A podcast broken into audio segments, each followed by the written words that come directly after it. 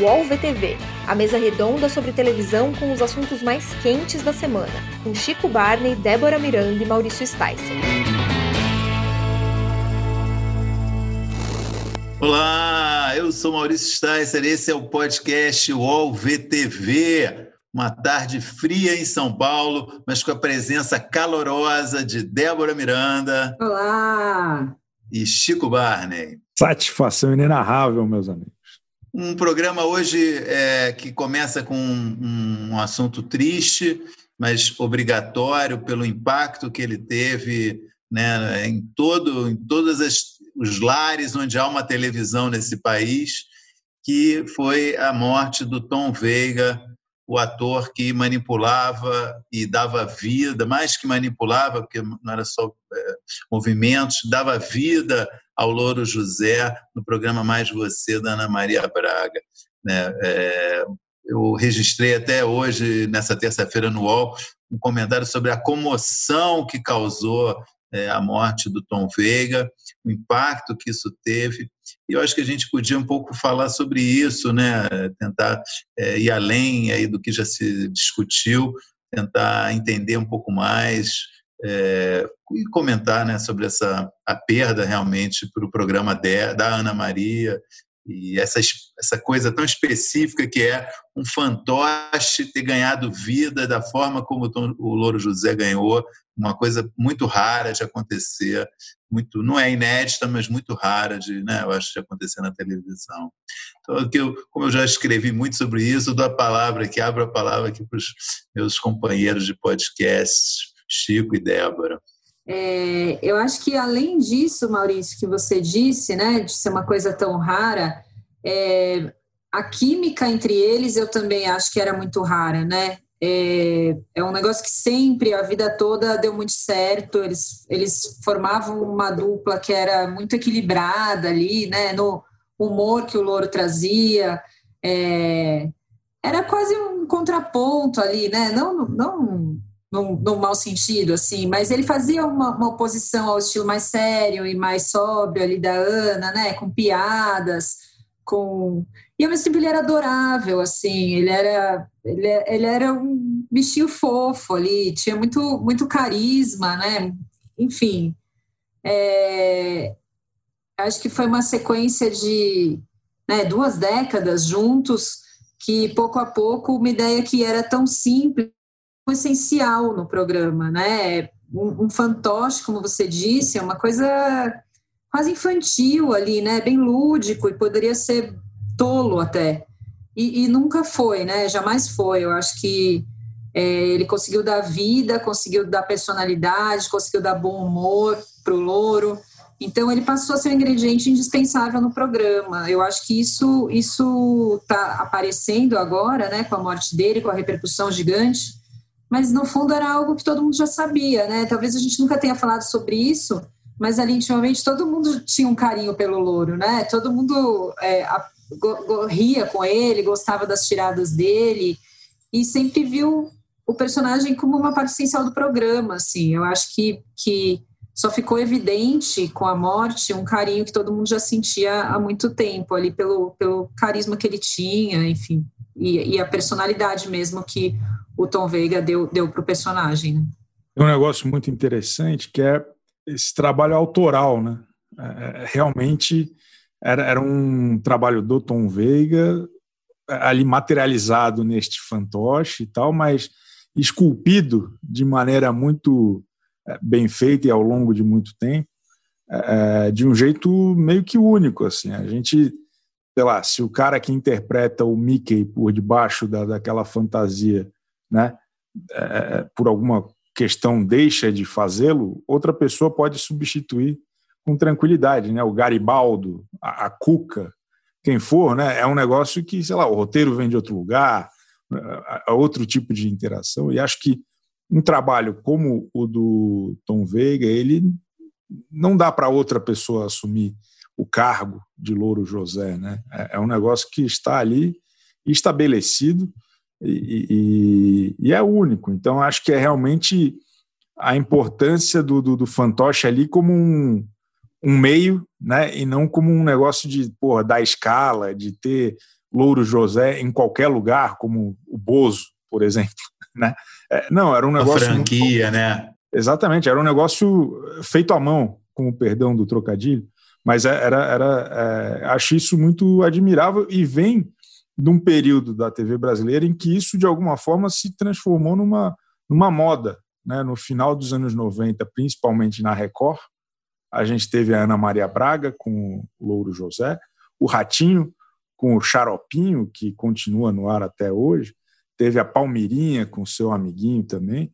Enfim, uma série de, de personagens aí interagindo com programas adultos, né, com apresentadores em formatos dedicados a, a, ao público adulto, mas com esse com essa pegada mais lúdica aí, com esse às vezes uma válvula de escape, né, no dia a dia, de como que a gente consegue dar uma risada ou ter um olhar um pouco mais bem humorado para a pauta ali do hard news, que no final das contas acaba sendo, claro, não, dá para dizer que mais você é hard news, mas vocês entendem o que eu quero dizer com certeza. Acho uma coisa que você falou, é, acho que dá para a gente desenvolver mais, que eu acho bastante interessante, eu, eu também mencionei de passagem no, no, nesse texto dessa terça-feira, que é, é, uma, é uma dupla de uma, de uma TV menos engessada, né?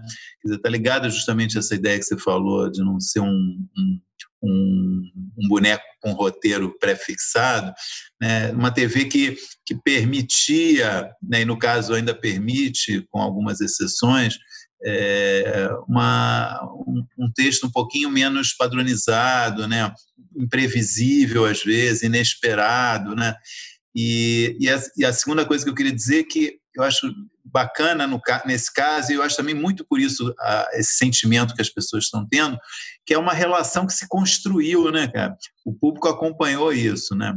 É um negócio, né, são vinte e tantos anos juntos, e é óbvio que é, ao longo do tempo o personagem foi se aperfeiçoando, né? É, ele foi entendendo o que, que ele podia falar, o que, que não podia, né? até onde ele podia brincar e não podia, esse tipo de coisa. Até destaquei que é um caso raro, pô, ele, um cara que faz piada há 20 anos na televisão nunca foi cancelado, né? Quer dizer, é, tem, tinha um, uma sabedoria nesse também né, no tom que ele encontrou, né?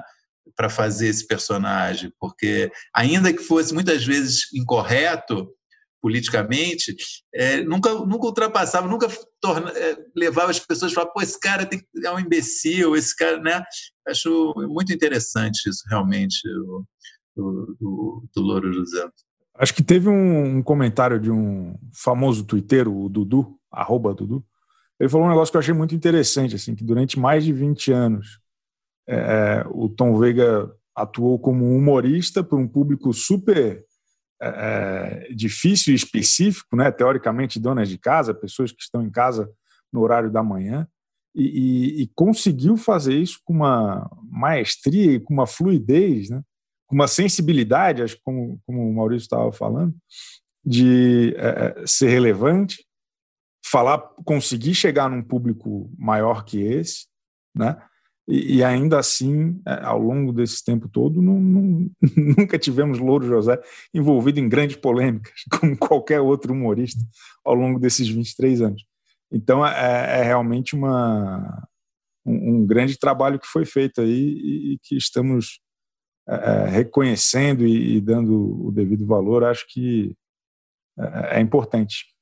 Eu acho que é, é, só queria destacar mais um pouco esse, esse negócio de você criar um, um, um, bicho falante que tem que conversar com adultos, né? Porque é, é, é, é, um grande desafio, se você pensar bem, né? Não é, não é um trabalho infantil, como a gente citou ali do Bozo, enfim, outros, né? Ou, ou mesmo outros bonecos, né? É um, é um é um animal que tem que falar com pessoas adultas, muitas vezes é um público que não, não tem tanta ligação necessariamente com o humor. E então é, eu acho que era, era uma linha muito tênue ali para cair no, no, no na, na, besteira, na falta de relevância e, e, em tudo isso. Assim, eu acho que ele achou muito o ponto certo do que ele tinha que fazer ali é, primeiro do personagem e depois também da, da, troca dele com a Ana, assim, eu acho que isso sempre foi, foi uma parte importante, assim, a troca dos dois também fez com que ele soubesse é, ganhar relevância naquilo que ele estava fazendo, né? Porque não era puramente as coisas que ele dizia, mas é, era ali o diálogo deles no palco, assim. Eu não sei se vocês estão conseguindo entender o que eu estou querendo dizer, assim, não estou conseguindo explicar direito, mas eu acho que não era puramente ele, mas a troca entre os dois era, era o tom perfeito, assim, para mim. Uma relação de confiança, né? porque para né, durar tanto tempo, né, tinha uma confiança total da Ana que é, é, ele não ia derrubar ela, assim, né, não ia deixar ela em situação ruim para poder você poder manter um negócio desse, pra ser né? engraçado, né? Exatamente. Não Mesmo às vezes ele, ele, ele rindo eventualmente alguma coisa dela, é, estabelecer uma coisa de confiança total, né? Muito interessante. Era, era uma dinâmica muito bem azeitada, né? é, construída é. ao longo de muito tempo, mas desde que eu me lembro de Ana Maria Braga e Louro José, sempre foi um negócio que funcionava, né? É, é legal isso. Assim. Acho que desde o começo ela escolheu ele, né? Pelo, pela história que contam. É, fizeram uma série de testes com profissionais ali do, do, da Record na época, do Note a Note. Ele brincando no, no intervalo entre um teste e outro. Ela gostou muito do que ele fez e trouxe para dentro. Então, já esse, só de ter vindo dessa forma, acho que já indica um caminho muito positivo. Um assunto que a gente meio obrigado aqui, pelo menos a especular, é sobre o futuro do Mais Você sem o Louro José, ou pelo menos sem o Tom Veiga, né? Eu, eu, queria lançar aqui três hipóteses, né? Uma que eu acho que o Chico já ensaiou, que é ele, ter, ele ser substituído por um outro fantoche. Quer dizer, eu acho que ficou um pouco essa sugestão, né? Que Louro José já era, não tem como voltar o Louro José, mas poderia voltar um outro personagem, eventualmente. Uma outra hipótese é não ter ninguém, a Ana fazer o programa sozinha. E a terceira seria realmente insistir em colocar alguém para fazer o Louro José. O que eu acho que é a, minha, é a hipótese mais complicada de, das três, né? Não sei o que, que vocês acham. Acho que a Globo não faria isso, de colocar outra pessoa fazendo o Louro José. Acho é. que não, não, não cabe mais. Já é... Vamos dizer que, por exemplo, ele tivesse decidido se aposentar, não quisesse mais fazer, tivesse saído de uma outra forma, sei lá. Acho que seria difícil, mas talvez houvesse Sim. alguma possibilidade. Eu acho que é, né, da forma como aconteceu, né, e com essa comoção tão grande, é, acho bem, bem pouco provável que a Globo coloque um substituto. Eu acredito que talvez eles mudem um pouco o formato do programa. Acho que mesmo que ela fique sozinha apresentando, talvez haja mais parcerias ali, talvez mais reportagem entrando. Eu acho que é importante a Ana, é, é, ela funciona bem nesse formato de trocar com alguém, né? De, de conversar ou com o repórter que está na rua, ou com alguém que está no estúdio não sei, eu, eu vejo isso como algo que, que faz parte ali do formato dela de apresentação. Eu acho que é um jeito que ela funciona muito bem. Então, talvez cresça, cresçam essas inserções, né? Participação de, de, de repórter, é, talvez chamar pessoas meio como funciona o programa da Fátima, né? De sempre ter pessoas no estúdio ali trocando com ela. Não sei, não sei. É, eu, eu vejo mais, mais esse caminho do que um caminho de criar outro boneco ou de substituí-lo. É um negócio tão forte essa dupla, né? Ana Maria Braga e Louro José, que quando eles saíam de férias, eles saíam juntos e entravam duas pessoas, não é que entrava uma, uma substituta da Ana Maria Braga, né? Sempre foram dois substitutos. Então, saíam juntos, né? Saíam juntos. Então é um. É, acho que o Mais Você funciona com né, é um programa da Ana Maria Braga tal, então acho que vai muito, imagino que ainda esteja todo mundo ali é, pensando em como seguir.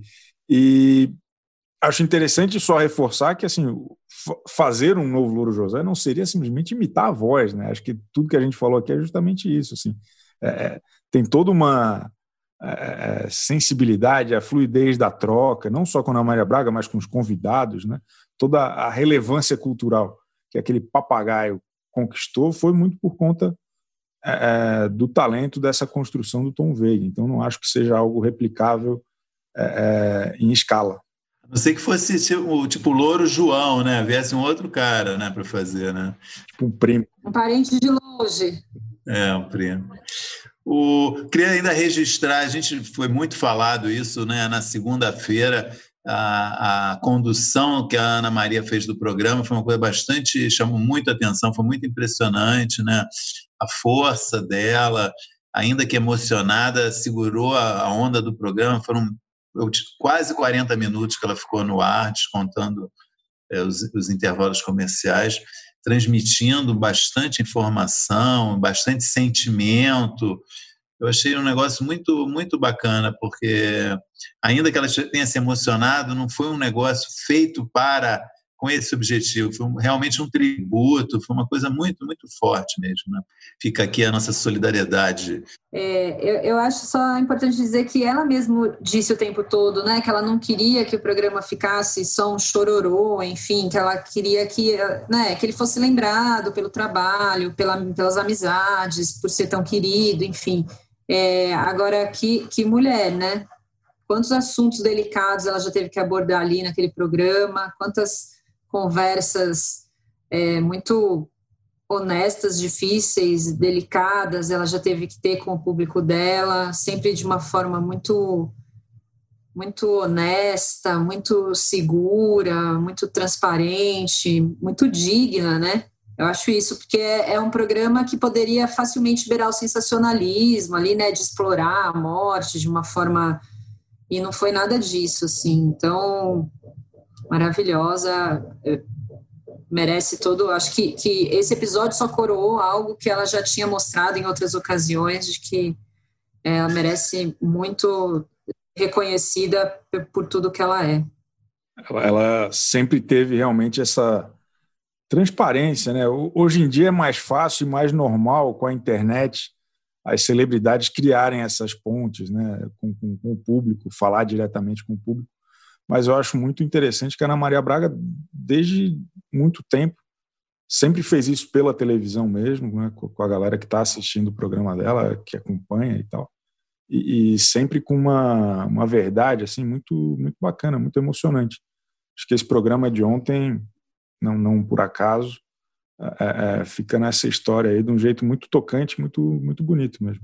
Bom, para a gente complementar, encerrar esse assunto, vamos falar de um tema de certa forma, correlato, que é, é o nosso o, o, número de audiência da semana, o nosso destaque da semana, que, vai, que o Chico Barney vai trazer. Sobe a vinheta.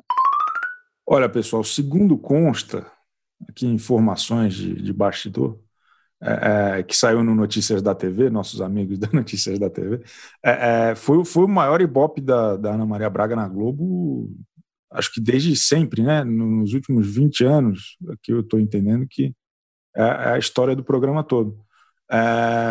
Foram 14 pontos no painel nacional de televisão, que é né, todas as capitais aí mais importantes, e em São Paulo, que é o principal mercado, bateu 16 pontos com share de 43%, o que é bastante coisa. É, é um momento em que não tem tanta TV ligada quanto na hora da novela, por exemplo, mas e, e até por isso é difícil algum programa superar tanto assim os 10, 11 pontos, né, que costuma ser o, o teto ali mais ou menos do, do, horário, até um horário um pouco mais avançado do que o horário do mais você propriamente dito, que costuma ficar, se eu não me engano, entre 7, 8, alguma coisa assim.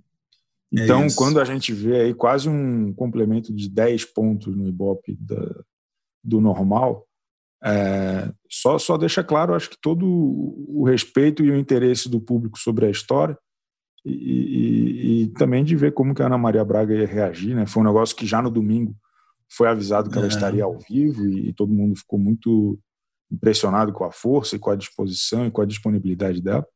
É, é e acho que, enfim, é, é, a coroação e foi, foi um negócio muito respeitoso. Foi, foi, um negócio, foi um programa muito respeitoso como eu disse antes, muito emocionante. Então, legal que tenha tido todo esse toda essa atenção do público. Share, eu acho que é uma informação bem simbólica, assim, porque não sei se todo mundo entende esse conceito, mas o share significa de 100% dos televisores ligados, porque é isso que o Chico falou, né? É um horário que não tem tantos televisores ligados. Mas o share aponta isso, de, de 100% dos, te, dos televisores ligados, quantos por cento estavam conectados naquele programa? e quase metade né, do, do, de todos os aparelhos de televisão ligados naquele momento estavam assistindo a Maria. Então, de fato, uma audiência bastante significativa.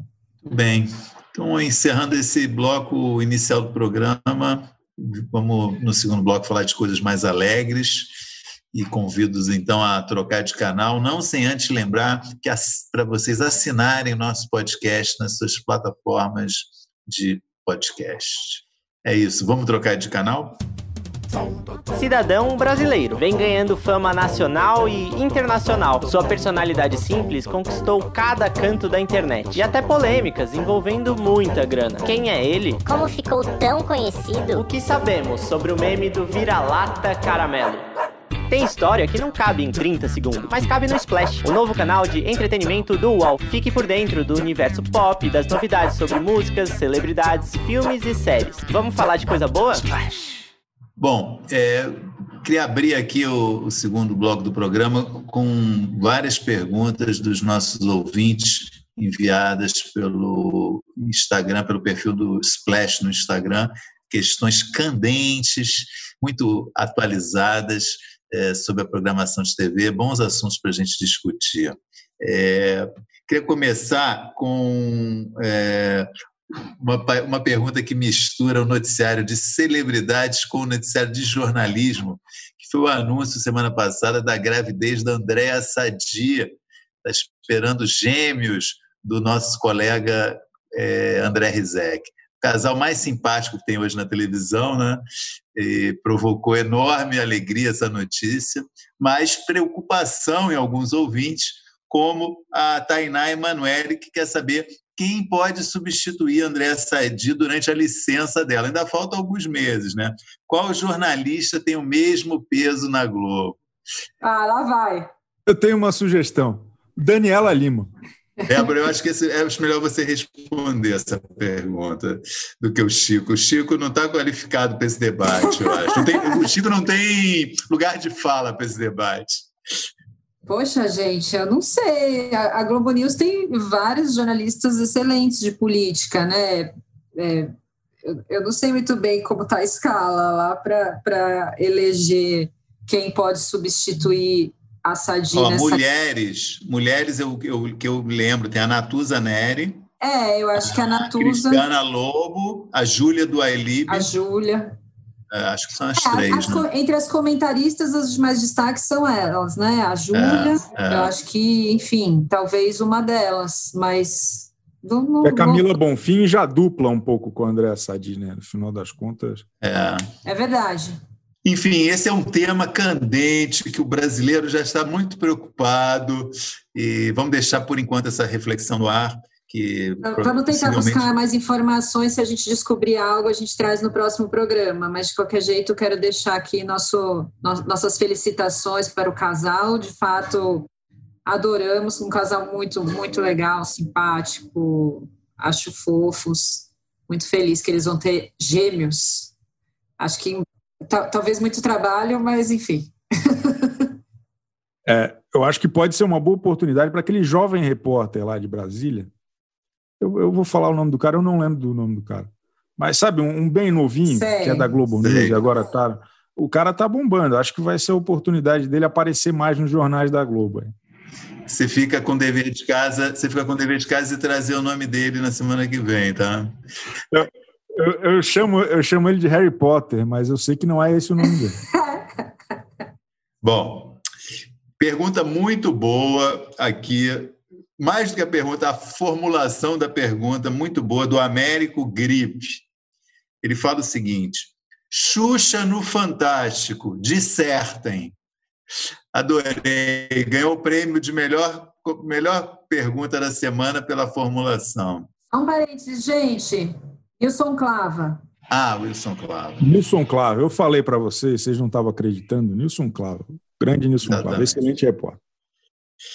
Vem cá, antes da gente responder, também tem a pergunta do Mark Ribeiro. O que acham da Xuxa escolher o Fantástico para dar aquela entrevista? Qual a mensagem por trás? São duas questões né, é, semelhantes.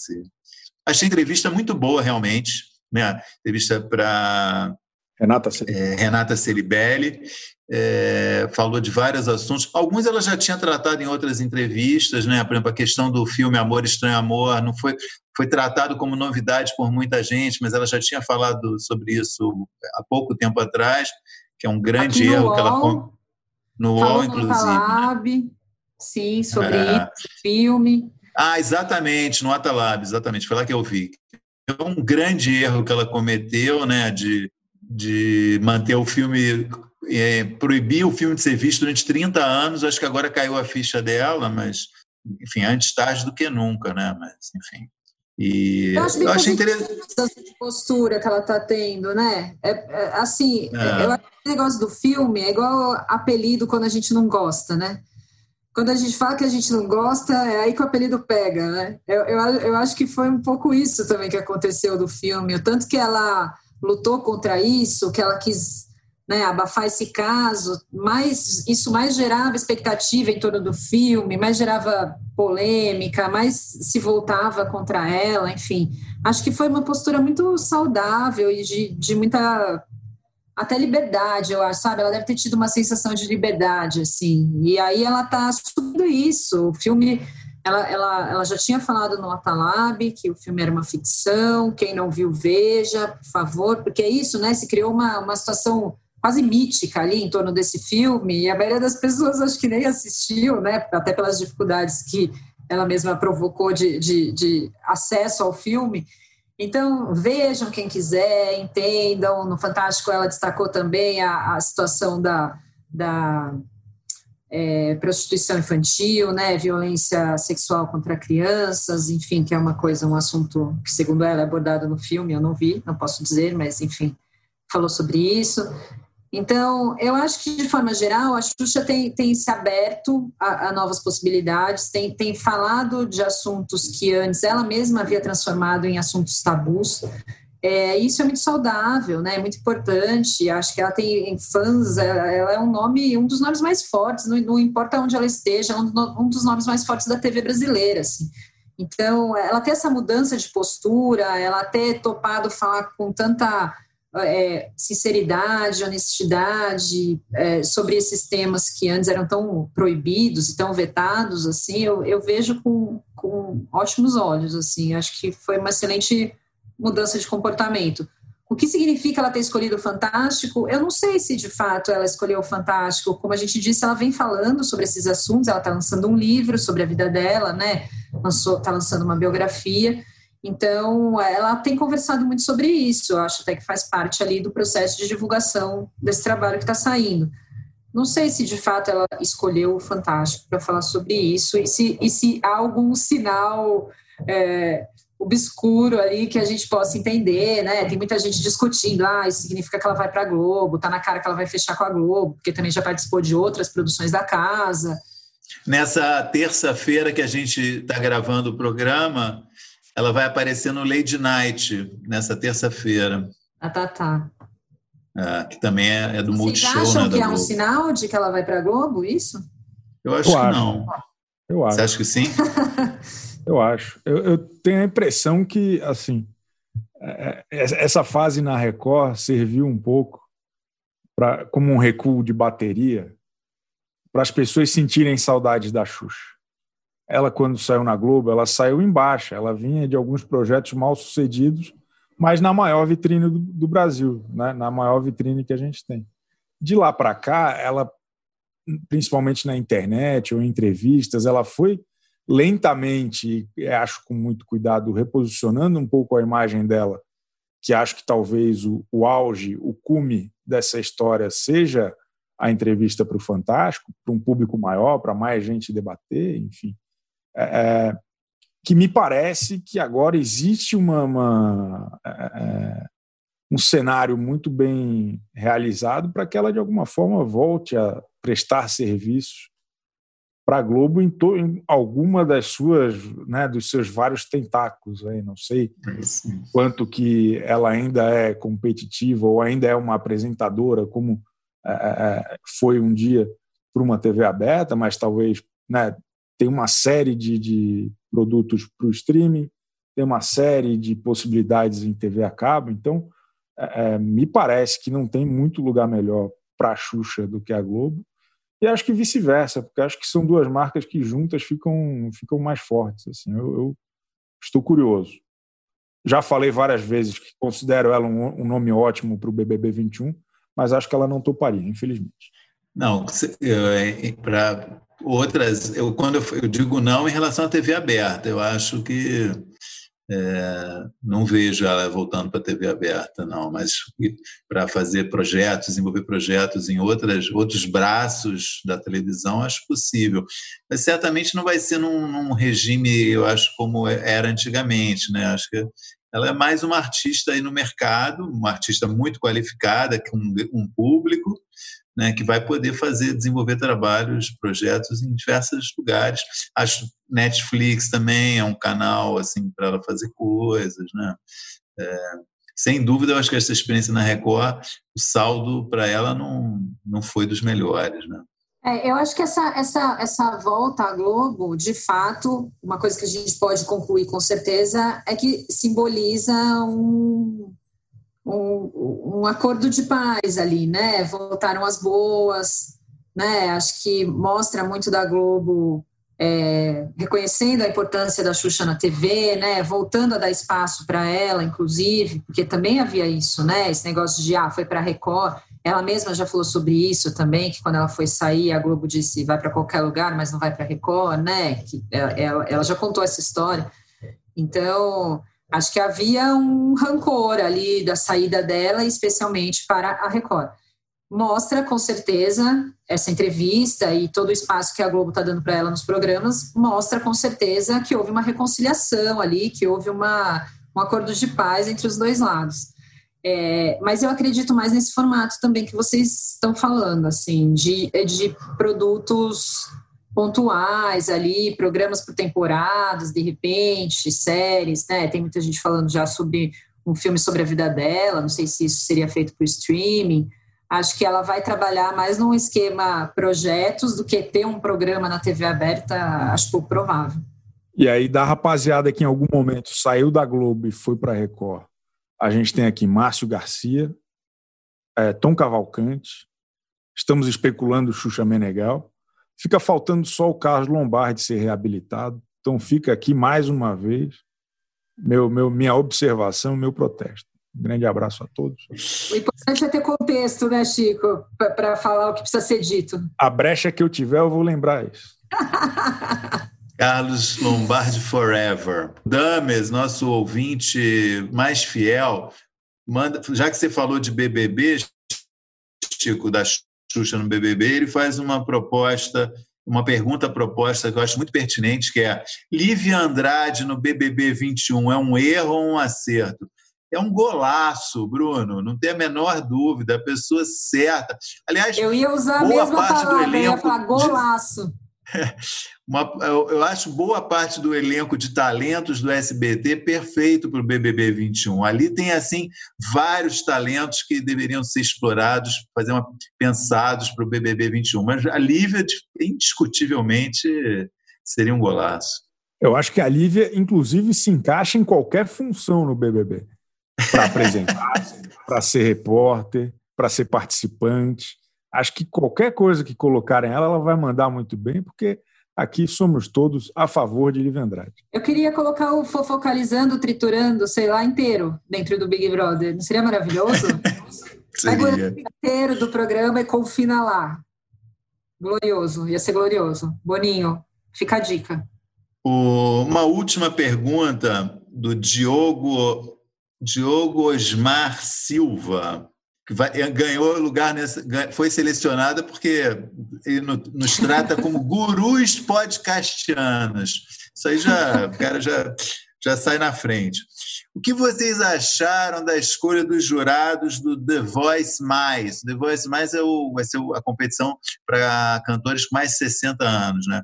Foi, eles, é, para quem não sabe, o Boninho fechou o time de jurados a semana passada ele já tinha escolhido a Cláudia Leite, o Mumuzinho, o Daniel, e semana passada incluiu, faltava um integrante, a Ludmilla vai fazer parte desse júri. Chico, você que é um especialista nesse assunto, o que, que você acha desse júri? Eu sinto falta de jurados mais é, é experientes, no sentido de com mais de 60 anos. Eu estava apostando a minha vida que a gente ia ter só gente mais velha nesse, nesse júri. e caí do cavalo. Assim, estava esperando, sei lá, o Amado Batista, uma, uma rapaziada mais das antigas. Mesmo. E não acho os nomes ruins, acho muito bacana a inclusão é, da Ludmilla. Né? Chegaram a anunciar o Emicida, e aí teve algum enrosco, não sei aonde, é, que ele saiu ou não confirmou. É isso mesmo. E entrou a, a Ludmilla, que acho um, um nome incrível, acho muito bom. É, acho que Claudinha e Daniel já são aí da, da família The Voice, né? O Mumuzinho também. E tem o formato tem isso, né? De jurados recorrentes. Uma galera sai um tempo, depois volta, volta em outro formato. acho isso muito bacana. Mas eu esperava, se não desse para fazer os quatro com artistas sênior, é, é, eu, eu, esperava pelo menos um. Não sei quantos anos o Daniel está hoje em dia, mas esperava pelo menos um. Inclusive, isso que você falou me lembrou quando no The Voice, no ano passado, na estreia, primeiro dia que se apresentou aquele cantor que viria ganhar o, The Voice, o, você, você lembra o nome dele? Gordon? É, é Gordon. Ah, o, cara, é... o cara era bom, o cara cantava bem. O cara cantava bem demais. E no primeiro dia, ele, ele foi avaliado pela Isa. E eu lembro da Isa é, meio fazer assim, ficou achando ele mais ou menos. Eu pensei, pô, esse cara tem, já tinha 30 anos de carreira, estava sendo avaliado pela Isa que tinha dois anos, três anos de carreira, né? Faltou, faltava mesmo, assim, tem, é, é uma coisa... E nesse The Voice mais, certamente vai aparecer um monte de cara que, que é cantor de boate, cantor da noite, há mais de, certamente, 30, 40 anos, né? Vai aparecer, né? Mas eu queria aqui só deixar o, o nick do o arroba do Maurício Sticer no Twitter para o fandom da Isa ir lá conversar com ele. É Maurício Sticer, tudo junto, tá com Y. Quero achar... eu quero achar o nome do vencedor também. Tony Gordon. Ah, Tony Gordon, obrigado, Débora, exatamente. Eu falei Gordon, eu lembrava que era Gordon, né? Tony Gordon, exatamente. Pô, o cara é uma fera, o cara é incrível, né? A voz do cara espetacular, uma família de músicos, né? Pai, a tia, todo mundo na família dele é músico. Aí veio a Isa e falou: é, ok e tal. Não, mas em né? defesa né? da Isa, assim, a arte não é um cálculo, né? não, é, não é uma ciência exata. Então, acho que ela, tanto de idade, de tempo de experiência e tal, mas também de como as coisas soam no nosso ouvido. Eu, eu defendo aqui a Isa e, a, e, a, e, e os Isers, tá bom, pessoal? Mais que defende os Isers, você está insuflando os Isers, né? Ele tá, ele tá. Essa é a estratégia, eu estou percebendo também. Mas passou uma coisa, eu não gosto muito dos jurados se repetirem. Eu acho que a mecânica dos jurados é uma parte importantíssima do programa, assim, né? Tem muitos formatos, inclusive americanos, que bombaram muito por causa dos jurados, né? Os jurados, ou eles podem ser só os jurados, ou eles podem ser figuras de fato muito importantes no reality show desse tipo. E eu fico sempre ansiosa por ver novas pessoas, novas reações, novos tipos de comportamento, assim, eu acho, eu entendo que há uma dificuldade em achar jurados que funcionem naquela função, também não é uma coisa fácil. Mas, eu, por exemplo, eu, fiquei, eu tinha ficado muito animada quando eu vi o MC, assim, eu acho que ele seria perfeito ali. Eu gosto muito dele, acho que seria excelente. A Lud também, gostei bastante. É, não que eu tenha alguma coisa contra a Cláudia Leite ou o Daniel, mas é, é isso. Mas está claro. É, vai dar, vai dar o meu Twitter também, a gente não pode mais falar nada agora. Cara, tá, não tá fácil não aqui. Não, não tá fácil. O Chico tá jogando contra hoje. Mas eu, eu, eu só acho que sempre novos nomes criam novas mecânicas que podem ser mais interessantes para o programa, assim. E concordo com você. Tô contigo. Se tivesse pessoas com mais idade, acho que seria, seria uma boa, seria uma representatividade importante ali. Mas acho muito, muito legal de, de coração. Assim, eu festejei quando o Mumuzinho foi escalado para o The Voice Kids eu acho um absurdo um gênero como o samba, o pagode, ter demorado tanto tempo para ter um representante no, no The Voice. E, e, acho a Ludmilla, enquanto fanqueira, e, e, também com seus discos de, de. seu disco, na verdade, de pagode, acho muito bacana também a inclusão dela. Acho que ajuda a dar um panorama assim, um pouco menos é, é careta, um pouco Abre, menos. né? É, e acho que é muito importante ter isso na TV. Representa a diversidade musical do país, né, gente? Porque o Brasil, afinal, muito, muitos gêneros, né? Muito bom. Essa pergunta rendeu, provavelmente vai, vai render negativamente no meu Twitter, mas foi um ótimo assunto. E, no da Débora bom, também. Antes da gente entrar na reta final, uma palhinha rápida aqui no nosso assunto é, semanal é, sobre a, falar um pouquinho da Fazenda, que é, continua bem, mas dando sinais preocupantes, na minha opinião. Queria saber o que, que o Chico acha e também Débora, se quiser, está convidada a falar. Eu sei que não é seu assunto preferido, mas é, que eu acho que está tendo reflexos muito fortes do carro de som, está afetando muito é, o comportamento dos participantes. E eu realmente, nessa segunda-feira, assistindo o programa, chegou uma hora, estava tedioso, eu fiquei preocupado com o que pode vir pela frente, porque a Mirella mudou o comportamento completamente, o Biel mudou o comportamento completamente. Só o Juliano que não mudou, mas é indiferente, que é uma figura é, que realmente não faz a menor diferença no programa. Estou nem aí se ele mudou, se ele não mudou, não afeta em nada. Né? Mas fiquei um pouco preocupado, Chico. Eu, eu, gosto cada vez mais do Juliano, porque ele é uma figura meio trágica. Assim, ele está sempre muito preocupado com muitas coisas e, e nada importa. Né? É, o que ele faz ali, ele, ele é meio que um é, é uma ferramenta do Biel nos melhores dias dele. Assim, normalmente ele não é nada. Estou é, muito preocupado também. Eu acho que o carro de som foi indicou um lugar, né, indicou um caminho para as pessoas lá dentro. E a eliminação da vitória confirmou. É, então, acho que desde a eliminação da vitória, a gente não ouviu mais a voz da Mirella, o que, por um lado, é muito bom. Estou mais tranquilo, vocês podem ver, minha pele está um pouco melhor. Mas, por outro lado, acabou a diversão. Não tem mais atrito. Né? Até nessa, nesse último ciclo aí que a Jojo Todinho puxou a, a doutora Stephanie para a baia, a Stephanie ficou muito nervosa, está abaladíssima com a possibilidade de ir para a roça. Isso é divertido. Pela primeira vez ela está aparecendo no programa pelos motivos é, que fizeram ela ser escalada. Só que ainda é pouco, né? Ainda é muito pouco. Assim. Acho até que ela talvez esteja animada é, é, com a mensagem do carro de som, né? Mirella, sai de perto do Biel e gruda na Stephanie. Né? Daí elas desenvolveram, tentaram desenvolver essa narrativa desde sexta para cá, mas tá, tá sem graça, né? Tá, tem pouca coisa acontecendo. Eu adoro a Jojo Todinho, mas acho que tudo que ela faz de divertido lá ela podia estar tá fazendo no Instagram, porque ela não, não ajuda a ter briga, ela só apazigua, ela segura a Raíssa. Eu sei, eu sei, né? Enfim, eu, eu, eu gostaria de ter um pouco mais de emoção a essa altura do campeonato. Até ontem, né, naquela tentativa de criar intriga ali, daquele joguinho, quem foi cancelado, quem é o Estamos Juntos, sei lá quais eram as hashtags lá. Todo mundo civilizado, pleno, entendendo perfeitamente, faz parte do jogo.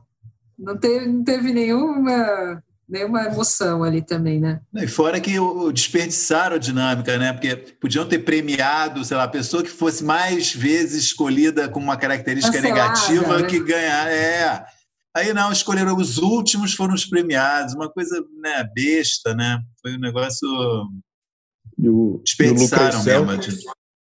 o Lucas Self, em momento Pyong Lee, deu uma hackeada ali, percebeu qual que era a dinâmica e e faturou é. um jantar com os amiguinhos. Exatamente. Olha, eu vi, Rodrigo eu vi um Carelli... sinal positivo. Desculpa, só, só uma Não, última... não, por favor. Eu, ia... eu, vi, eu vi um sinal positivo que a Lid tirou o roupão. então, eu tô, um pouco mais otimista nesse sentido. Vamos ver se surge alguma coisa dali, se ela reage, enfim. O meu recado era para o Carelli, olha, tá é chegado o momento de uma precisa de uma intervenção, aquelas coisas que os, os fãs odeiam, que se chamam de carelada. Está é, é, tá chegando o momento de ser necessário alguma carelada lá, porque senão ainda está na metade o programa, tem muito programa pela frente, né? Precisa dar uma agitada. Alguma coisa tem que acontecer para surpreender os caras. Questão? Eu Pode. queria colocar uma questão que muito me intriga. Vocês não acham que as condições de temperatura que tem naquele lugar atrapalham muito o andamento do programa? Se diz o frio? chuva. É, é, muito frio, chuva, eles sempre ficam trancados dentro de casa. Não tem umas dinâmicas assim, sei lá, na piscina ou na.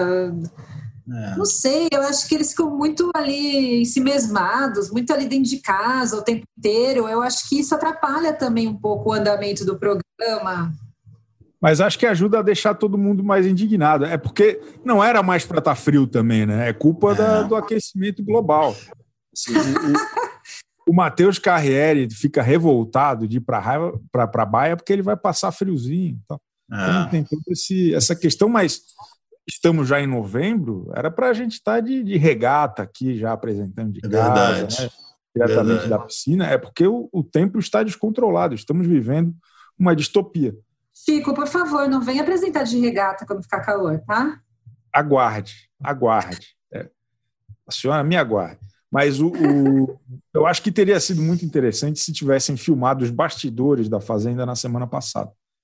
Pelas reações do Marcos Mion, pela, pelo silêncio de Rodrigo Carelli, por tudo que se sabe de lá e de cá e de, não, e de que não sabe e de se ouve falar, né? porque, enfim, serei aqui muito responsável, é, eu acho que deve ter sido muito emocionante. Eu acho que deve ter sido ainda mais interessante do que a semana passada no reality show, porque acho que teve muito atrito, muito choque, muita discussão, porque realmente a Fazenda agiu de maneira diferente do que costumava agir. Quando tinha essas polêmicas, é, fingia que não era com eles e seguia em frente.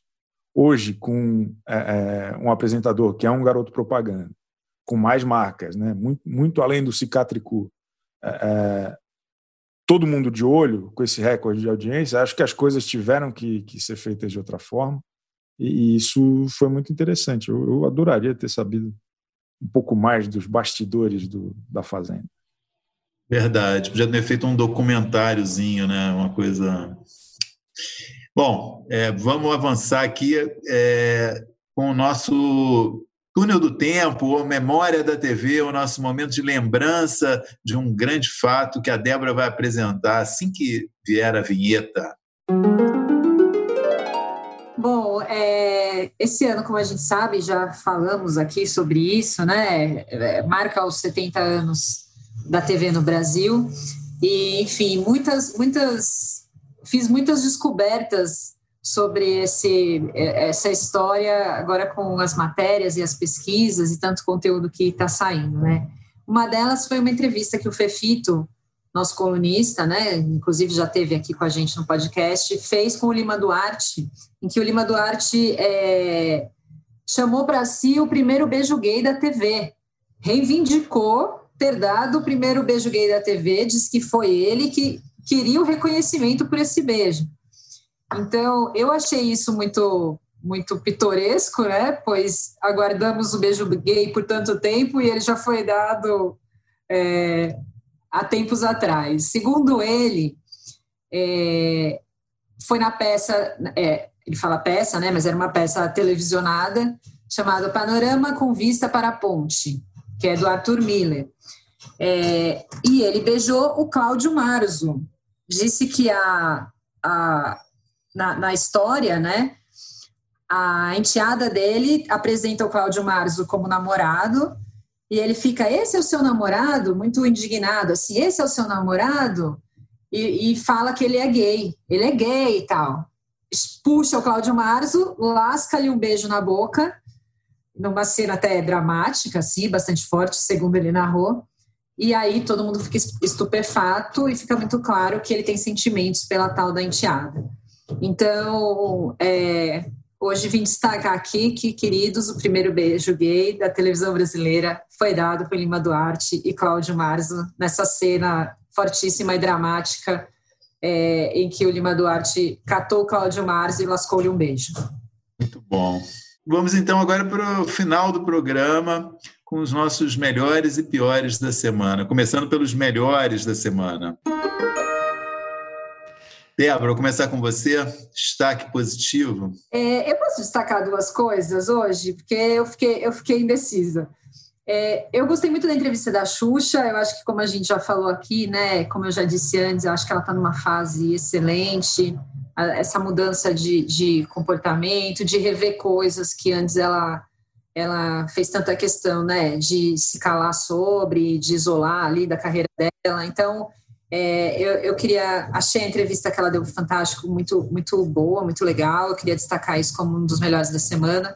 Mas eu queria destacar também, eu assisti uma série da Netflix que chama O Gambito da Rainha, esse nome bastante pitoresco, mas, e que eu não tinha a menor ideia do que se tratava, né? O, o algoritmo estava ali me, me, perturbando com isso, e eu falei, vou ver do que se trata.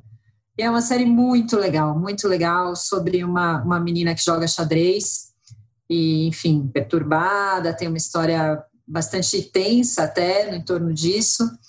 Gostei demais, então eu queria deixar aqui também uma indicaçãozinha, né? A gente não, não tem tanta chance de falar sobre isso e sobre vez ou outra só a gente traz algumas indicações. Então, eu quero deixar essa, essa indicação de série também, que eu gostei muito. Muito bom. Chico. Queria fazer uma menção aqui ao, a homenagem que o Xaropinho fez ao Louro José no programa de segunda-feira do Ratinho. Eu achei o maior barato.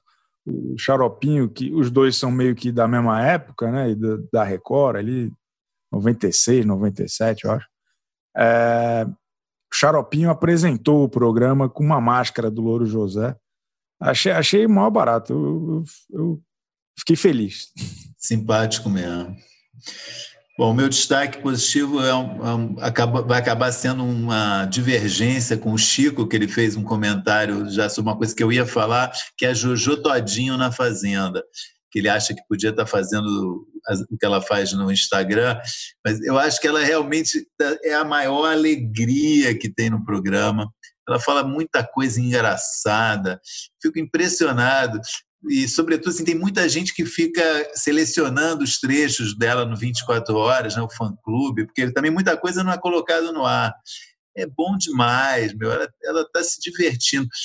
Se isso realmente afeta o jogo ou não, talvez não afete. Por isso o Chico disse que ela poderia estar fazendo isso no Instagram. Mas é uma alegria ver na TV aberta uma pessoa é, debochada, bem-humorada, mal-humorada às vezes. É um tipo assim muito humano, né? Eu acho ela muito engraçada. E que todo mundo morre de medo também, tem isso, é meio síndica, né? Todo mundo tem medo da Jojo. Acho uma figuraça que está alegrando o programa. É, é muito divertido. Eu, eu, eu, choro de dar risada. Tem, tem umas. A, a, os melhores trechos a Record, infelizmente, não pode exibir na TV. Mas é, tem muita coisa engraçada no Twitter. Quem, quem não estiver acompanhando, vale procurar, porque é Exatamente. só pérola. Assim. Ela, ela, às vezes, me lembra um pouco a Aracide Almeida. Aquelas frases, assim, o jeito despachado. Eu acho muito engraçado. Bom, vamos então para os piores da semana. Antes de chamar a Débora, eu queria avisar que nossos ouvintes, a gente nunca combina melhor nem pior da semana. A justamente isso, a gente está sempre se surpreendendo com o que vai ser dito na hora. Mas aconteceu uma coincidência que eu sugeri um assunto para a pauta do programa, porque vieram várias perguntas sobre esse assunto. Quando eu sugeri no nosso, no nosso WhatsApp que a gente faz a, a reunião de pauta, é, eu me dei conta que é, era o pior da semana de todo mundo também, é o mesmo assunto. Então, é, hoje o pior da semana é um pior da semana especial, dedicado ao é, A Tarde é Sua, da, da Sônia Abrão, pela cobertura que ela fez na segunda-feira da morte do Tom Veiga. E abro aqui para os nossos podcasters falarem do assunto. É, eu acho que foi muito uma decisão muito equivocada, para dizer o mínimo, assim, é usar a notícia do falecimento do Tom Veiga no fim de semana para expor uma série de mensagens e de áudios dele reclamando dos bastidores do programa, de negociação com o contrato com a Globo. É, eu, eu achei de, um, de uma falta de noção, assim, de um, uma falta de contexto, sabe? Uma falta de sensibilidade, acima de tudo, porque, é, é, porra, acho que pegou muito mal. Assim, acho que não, não precisava, acho que tinha tanta coisa para falar de Tom Veiga, de Louro José, do que fosse. É, porra, um dia, dois dias depois dele ter falecido, usar isso como, sabe, ah, vou provar aqui que eu tenho é, minhas fontes que comprovam o que o Boninho desmentiu. Sabe, é, é de uma. acho que foi muito pequeno. Assim, acho que não, não, não combina mais. Acho que não deveria ter mais esse tipo de, de, de abordagem em momentos tão sensíveis. Que, que, pô, não estamos falando de um, de um negócio tão distante, né? Estamos falando de vida de pessoas que não só quem vai, mas também quem fica, né? Familiares, colegas, todo mundo. Acho que tem que ter um tato maior e tem que ter uma percepção de, de momento mesmo. Eu, eu sou zero moralista, vocês sabem, mas foi um negócio que me incomodou. Eu ontem estava prestigiando a, a Sônia Abrão, de quem muito aprecio, e fiquei um pouco, fiquei bastante incomodado, na verdade. Eu acho que é importante a gente destacar que não se trata muito de. Né, porque as pessoas falam, ah, morreu, virou santo, não pode mais falar mal da pessoa. Não, não, não, não é isso exatamente, mas é, de fato, esses áudios não tinham nenhuma relevância pública, não tinha um ponto, não tinha, não, não tinha motivo, é, assim, quem nunca, sei lá, reclamou com alguém de um dia de trabalho, de um problema no, na empresa, sabe? É uma coisa humana isso, não, não prova nada, não mostra nada. Parece que foi uma tentativa de, sei lá, tirar o valor né, de tanto carinho que a equipe toda tinha demonstrado por ele de manhã, já no programa da manhã, né? Uma equipe que fez questão de aparecer todo mundo assim em frente às câmeras para falar que gostava dele, que tinha uma relação saudável, feliz, enfim. É, eu acho que isso foi usado como uma tentativa de desacreditar o posicionamento, que era um posicionamento no fundo só de carinho e admiração, sabe? Não tinha não tinha nenhum motivo para aquilo se tornar público, não tinha nenhuma relevância para que o público ouvisse aqueles áudios, nem nada disso, assim. Então, não se trata muito de querer santificar uma pessoa só porque ela morreu. É, é simplesmente não tinha nenhuma relevância para aquilo vir a público.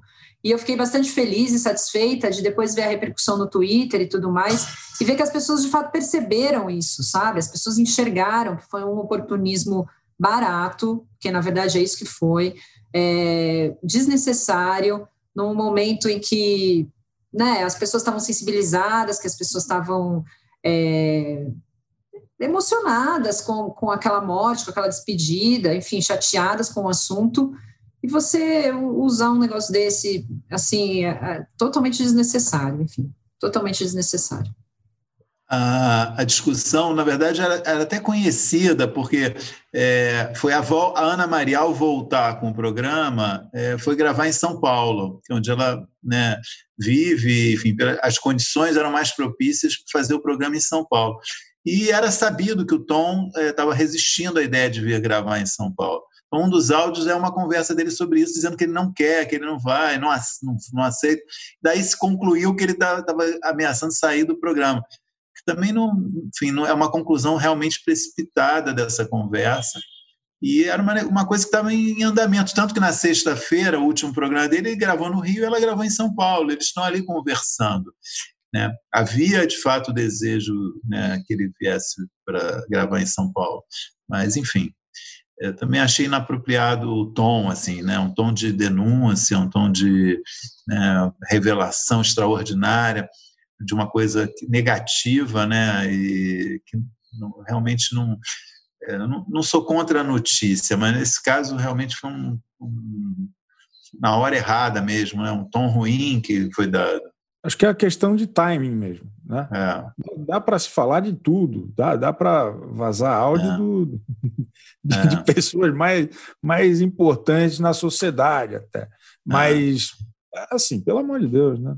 acho que é, é, tão claro, né? é tão óbvio, a gente ter que, que falar isso, assim, é tão, é tão estranho. Bom, Fica então, se a gente tivesse uma geladeira, já sabe, já sabe quem queria para a geladeira hoje. E, e agora estamos chegando no final então do programa. É, queria agradecer os ouvintes. Talvez hoje a gente falou de um assunto não tão alegre, mas importante. E é isso, Débora, Chico. Até a próxima semana. Valeu, gente. O AlvTV tem apresentação de Chico Barney, Débora Miranda e Maurício Sticer. Edição de áudio de João Pedro Pinheiro. Produção de Laura Capanema e Lígia Nogueira. Coordenação de Débora Miranda e Juliana Carpanês.